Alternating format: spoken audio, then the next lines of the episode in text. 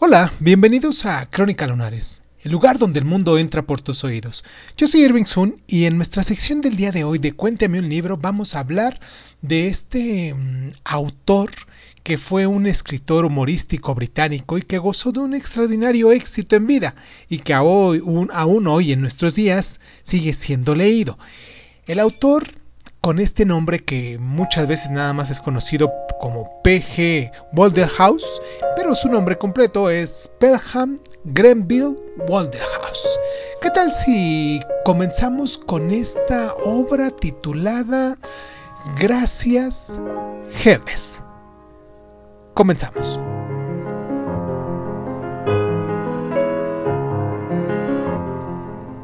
Me limito a sentarme delante de la máquina de escribir y soltar unos cuantos tacos. House, 1956. Parece que no sabemos cómo leer a House.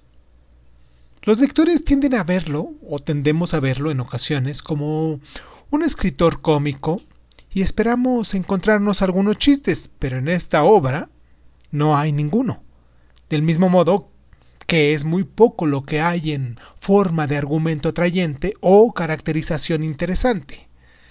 P.G. Walderhouse está ahora un poco, ¿cómo decirlo?, pasado de moda, del mismo modo que también hace tiempo que ha desaparecido el mundo que creó una Inglaterra de un perpetuo verano que ha salido indemne de las dos guerras mundiales, poblada de personajes dotados de una psicología de preadolescentes, incluso en el reino de la fantasía. La política reaccionaria de sus novelas no ha sobrevivido al paso del tiempo. No obstante buscar política, argumento, caracterización o chistes en House, es perderse de la pura maravilla de su prosa. Fue un escritor con un talento magnífico, sin par, claro, cuya creatividad literaria hablaba a un público popular de una manera que ningún otro novelista podía hacerlo. Su capacidad para tejer de la nada una metáfora un, o un simil soberanamente cómicos todavía hoy no ha sido igualada en ninguna novela.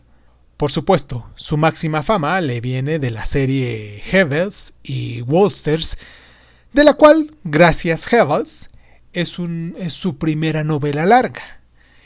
El condescendiente mayordomo que había aparecido ya en varios cuentos de 1917, ¿no?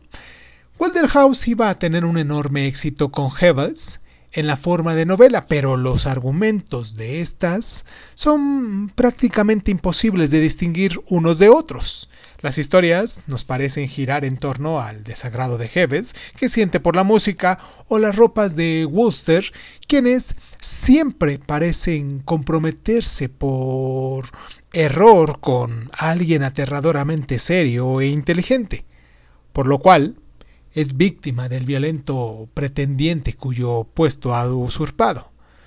Todos estos acontecimientos se pondrán en marcha por la desagradable combinación de unos calcetines de color púrpura y una faja de smoking roja o por la propiedad de una jarrita para leche, con forma de vaca, que ha sido robada. Sin embargo, la inimitable prosa de House flota serenamente en la superficie de tanta tontería.